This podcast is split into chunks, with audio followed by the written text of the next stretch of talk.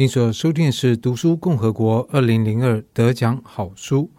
在这个单元里头，我们把二零零二年读书共和国得到的一些重要奖项的书籍做了一些整理跟介绍。不过，还是要强调的是，在各种的好书奖的选拔中，入围凭的是实力，得奖有时候靠的是运气。任何的好书奖也都是评审选出来的。而评审也跟你跟我一样，即使他们的阅读经验可能比我们丰富，他们的考虑可能比我们周详，但是里头也一定有个人的因素。所以，好书奖的得奖名单代表是评审的共识，这个共识未必跟我们每个人的认知是一致的，只是我们作为读者也欢迎这样的得奖奖项作为我们选择书籍的一个参考依据。在今天的节目，我们介绍是另外一本得奖的好书，这是获得了今年 Open Book 好书奖年度青少年图书的《除了自己，成为不了别人》。在现场的是众贤出版总编辑郭彬彬，彬彬你好，啊，嘉豪你好，啊，大家好。这一本叫做《除了自己，成为不了别人》，这什么意思啊？呃，其实如果讲白一点，那就是。用比较正面的方法来讲，就是说，其实你只能成为你自己的意思。可这样好像有点悲观，会不会？我我没办法成为别人，我只能成为我自己。对，也许是。可是我觉得中文很厉害的地方，就是你换一个角度去讲，其实也是可以的。对，对，就是说我们常会讲嘛，现在是很强调个性啊、自我的时代。每个人都说我要做自己，然后我要表现自己的个性，我要个性化。这本书就是要透过生物的世界来告诉你，其实你什么都不用做，你就已经是独一无二的自己了。那这样好像很难说服大家，所以他就要透过这本书。这个意思有很多的层面，但是我觉得有个很基本的好奇，就是在这个书的书腰上面，一方面有蛮多的推荐者，嗯、二方面有一个叫做“全世界最励志的生物学”。嗯，因为看到书名就会想，哎，这是励志书吗？但是你刚刚也讲到生物学，嗯、然后这个书腰上面也说到生物学，可是。我们通常不会把生物学跟励志想在一起。对，这就是这本书很特别的地方，因为它其实是自然科普类的书。哦，它归类是算科普书。对对对，然后作者本身也是一个呃农学博士，然后他专攻的是那个杂草生态学，然后。很奇怪，就是这本书，当你翻开的时候，哎，对，他的确是在讲生物学，在讲多样性。可是读着读着，你怎么会觉得，哎，好像就越来越励志了，就自然而然的，就透过他的那种阐述。然后，呃，而且很有趣的地方就是，这本书在日本的话，呃，除了有人嗯读出他的励志性之外，那有一些教育者或者是父母读着读着，觉得自己里头得到了很多教养的启示跟教育的的这个想法。然后甚至还有人在里头看到了商管学的经营学的影子，觉得哎，其实商管如果是学习商管或者看商管书的读者，说不定也可以从里头得到一点东西，这样子。呃，包括还有像我们大家很熟悉的创作歌手新野源。他也看了这本书，然后很开心的，就是说他自己创作的歌词里面，竟然跟这本书想要阐述的理念，其实也是相契合。我以为他又找到新的创作的灵感，可能也是哦。对，因为他是刚好他写完了呃创造这首歌词之后，然后才读了这本书，就发现哎，原来生物界的这种生存的法则跟概念，其实跟他。写作的这个歌词，创作的歌词其实是很相近的。他反而就受到鼓舞，哎，觉得原来他自己想要阐述的理念是正确的。对，那当然，等一下我们就会在介绍这个书里面到底怎么把这个励志跟生物学连在一起。嗯、那放宽来看，我觉得向来就自然都一直是人类不管是艺术家、科学家的一个灵感。嗯、但曾经有一段时间，人类会觉得说我们。比自然还伟大，我们可以克服自然，嗯、自然是被我们所用的。嗯、但后来我们发现说，好像这自然的奥秘比我们想象还更多。所以这几十年也开始出现所谓仿生学，我们就是从自然界的种种现象，嗯、然后来找一只壁虎为什么不会掉下来啊？然后荷花这为什么是水珠会这样的表面张力？嗯、我们从这个或者是昆虫或者一些动物的骨骼，然后去发展那个人类的建筑物的结构。嗯、那等于说来跟。自然学习，但这个学习范畴都是在科学跟自然学习。嗯，嗯，可是你现在在这本书，它等于说借用科学的例子，其实也讲到了人生在世的很多人生智慧是可以从自然界里面来找到。因为呃，其实这本书主要是生物学。那如果我们放宽一点范围来看的话，其实人类也是生物的一种嘛。对，我们是特殊生物。对对对。对 那只不过人类跟一般生物比较不一样的地方，可能是因为我们有智能，然后我们有一个。比较有一些人造的组织跟结构，那这些东西可能都会影响我们对于事情的看法，或者是我们跟生物有别于的地方。对，我觉得作者他并没有特意的，就是说我们其他生物比较好，哦，比较自然，或者说人类就比较高、比较优越、比较有智慧。他倒不想要这样两分法，而是觉得说，要他其实主要要 focus 还是在多样性这件事情。那多样性为什么对生物这么重要？那就是因为有了多样性，有了这个不一致之后，因为自然其实是很复杂多变的，有了这样的多样性，它才能够确保它的种族可以不断的繁衍。因为哪一天如果环境突然改变了，如果我的每个群体每一个都是一致的个性，然后一致的特性的话，很快就会灭绝。那多样性最重要就是要能够保护这个种族的的生存，然后让它得以延续。多样性套用到人类来讲的话，我们可以说转换成是个性这件事情。那个性这件事怎么转换呢？多样性其实就是每个多样性如果对我们如果解释一下的话，其实就是生物的各种特性嘛。所以就算是小狗好了，狗也有不同的品种，然后每一种品种可能每一只的个性也都不一样。那人也是一样。如果我们把多样性套用到人类上，其实这就是所谓的个性。那这个性，我觉得在这本书里头提到的一个观点，就是说，个性是天生就存在的东西。可是它为什么存在？是因为我们必须要仰赖它生存。所以这是演化的一个策略。嗯嗯，对。嗯。然后，所以呃，其实每一个人的个性都不一样。那这个不一样一定是有意义的。所以我们不一定要。去，我们不需对，我们不需要去跟别人一样，因为最重要的还是要善用你自己拥有的独有的个性跟独有的专长，然后在这个领域里头。去发挥到极致，那这样你就可以找到你自己的生存策略，也能够找到你自己的生存价值。可是讲到多样性，我想我们大家都会，每个人都同意，就是生物应该有多样性。那因为我们看到很多环境的变迁，或者是气候变化导致一些物种的灭绝。嗯，虽然我们可能一辈子都没有机会看过那个物种，或那个物种跟我们的生活有什么关系，但是我们还会觉得啊惋惜，因为一个物种消失，那就就此就。不见了，嗯嗯嗯。可是我们就会觉得说，哎，对，多样性很重要。可是，在这个书的作者，他用什么方式能更有说服力的来说明？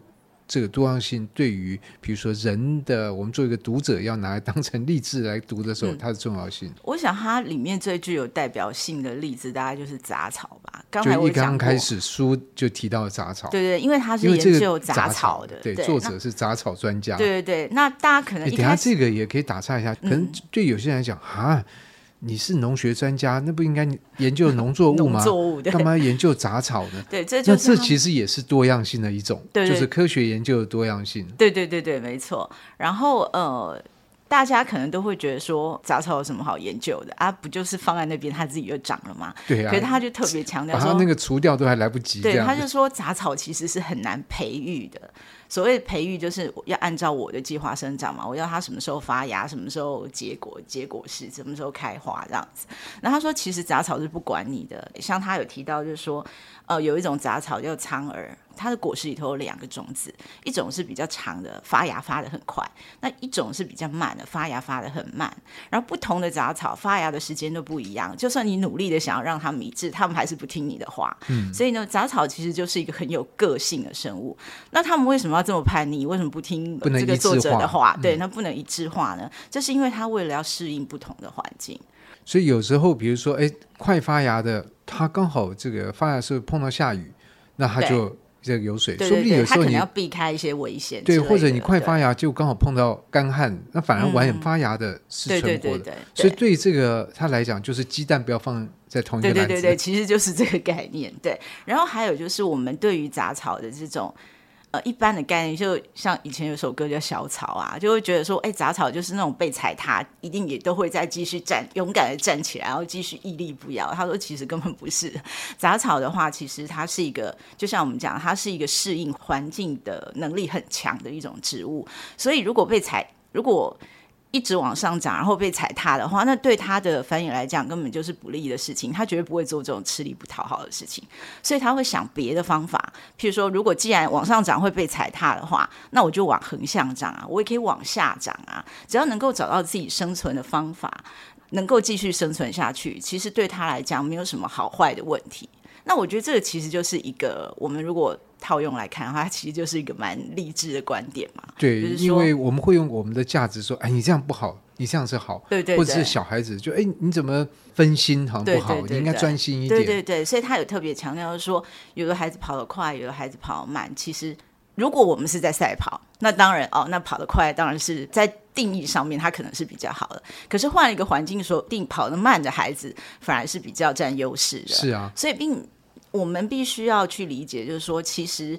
不管是任何一种尺度或标准，它都只是一种标准跟尺度。世界上还有各种不同的标准跟尺度，我们不能完全用单一的一个定义去定义每一件事情。对，那所以他在这里头有一句话，我自己很喜欢，是想往哪里生长是生命的自由。就像植物，不是一定要往上生长才叫生长。有的植物会往上长，那是因为它可以长得高，它可以争取到阳光进行光合作用。可是长得高的植物永远就只有那几棵啊，那其他没有办法往上长的植物，不就是只有死掉的命运吗？那这时候当然你就要改弦易辙，你要去想别的方法，像杂草一样，它会去想别的方式，然后往别的方向发展。只要它能够活下去，只要它能够繁盛的成长。那对他来讲，那就是他活出他的生命意义的一个方法。对啊，这其实运用到社会，我想可能很多人会觉得说，年轻的孩子如果说他有理工的倾向，我们就那你就往这边去发展。对对对对对。然后呢，你就当工程师，然后你最好进台积电或其他这些公司。嗯嗯嗯嗯嗯、那如果台湾的小孩子全部都变成台积电工程师的话，那台湾就完蛋了，对，不对？就变一个第一个非常单一的社会，然后第二个大概白天通通都不会有人，因为所有的人都去上班了，都去当工程师。就是说他有提到，就是因为我们都觉得人际关系很复杂嘛。那如果有一天世界上所有的人都变得跟你一样好了，那这样会比较好吗？好像也不是那么有趣，而且一定就像你讲，这个社会跟世界都没有办法运作下去了。所以一个群体，不管你的资质再怎么优秀，只要你没有多样性、没有特殊性，就是每个人都一样的话，一旦碰到了一个巨大的变化的时候。就只有全体灭绝的命运了，那这样是很可怕的。所以在这本除了自己成为不了别人的这书里面，我想透过冰冰的介绍，我们大概可以掌握，它是一个以生物学、自然科学为基底，但是做很多的人际方面的诠释或运用时，它具有一种励志的这个效果。嗯，不过冰冰要不要介绍一下里面的内容？因为它的书不厚，它的每个篇章也不长，读起来相当的。轻松，其实是一个蛮轻松的阅读。嗯嗯嗯嗯。那在内容上面，它分哪几个主题来讲？它一开始第一章当然就是先跟我们阐述个性这件事情到底对生物、对人类有什么意义。那就像我们刚才讲的，光是 DNA 的排列组合就可以排出七十兆种组合。那世界上的人类只有七十亿而已，所以其实光是就生理上的构造来看，我们每个人都不一样，更何况我们还会受到环境的影响。然后这个环境的影响跟熏陶，又会让我们的个性更不一样。那我们之所以会变成这样的个性，其实是因为我们要适应我们面对的这个环境。开宗明义，他就先告诉我们说，所以你只能成为你自己。那每个人呢，都应该要发挥自己的个性。发挥自己的独特的专长，然后找到自己生存的方向。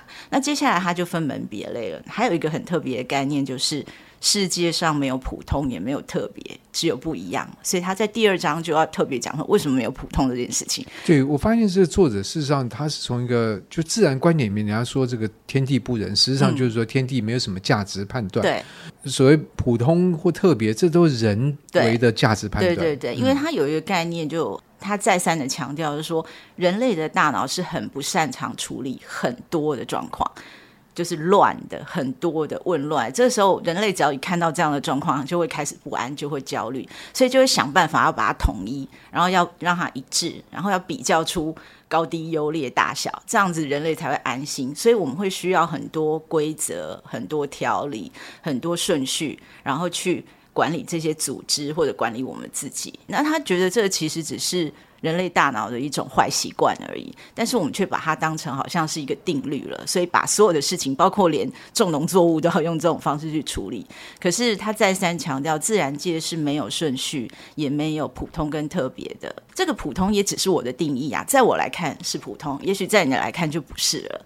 所以应该要先打破这样子的一个界定，把所有的普通跟特别都看成只是不一样而已。你跟我不一样，你很我对，所以这是需要学习的。但是我觉得他光点醒我们这一点，就好像敲了你一记脑袋一样，因为我们以前从来不会想过这件事情。譬如说，他提到一个例子，我觉得也蛮当头棒喝，就是说。很多爸妈可能小时候都会教小孩说：“你为什么不能跟别人一样？你为什么一定要就这么叛逆、这么不听话？”可是长大了之后，他们可能又会说：“你为什么只能跟别人做一样的工作呢？你就不能有创意一点吗？”对，对，爸妈其实都是双重标准或多标准。对对对，所以看到这个例子的时候，我就已经会心一笑了。就是他这样做若清，就把那个问题点出来了。